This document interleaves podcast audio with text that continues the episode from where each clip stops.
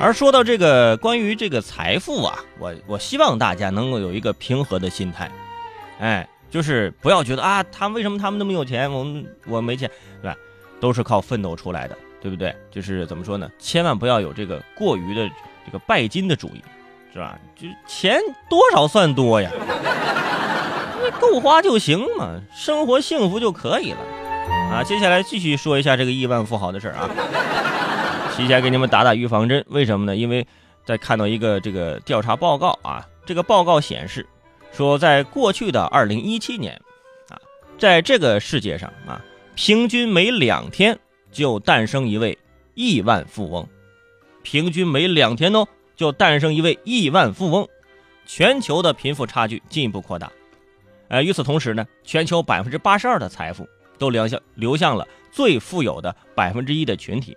以前你想想，亿万富翁、亿万级别的，那应该是百年不遇吧？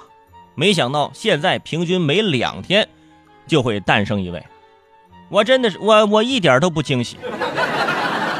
其实每个人的身价啊，每天都是在浮动的。你看看你自己，你或者你看看圈中伟胜我，每天的身价都在浮动，对不对？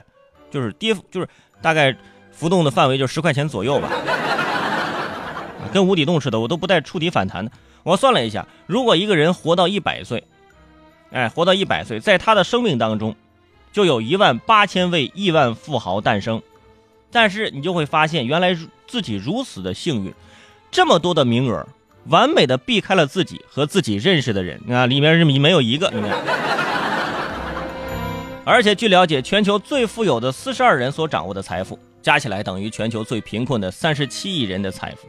这已经不是四两拨千斤的问题了，对不对？给我四十二个人，我能撬动整个地球，对不对？这我都不用支点。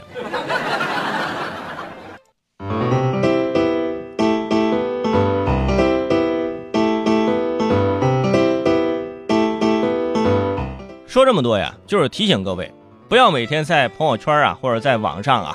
或者在看书啊，看到一些这样的别人这个亿万富翁的事情，自己就眼红，啊，就你要自己努力奋斗。你要想，你还年轻，你才多少岁啊？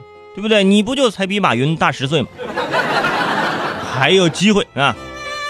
就是不要心急，不要浮躁，多喝枸杞，按时泡脚，对不对？我我虽然说没没有你有钱，那我我身体健康。我起码保证身体健康，对不对？我我我生命的长度我要更长。你要这么想，你的人生那得多乐观呢！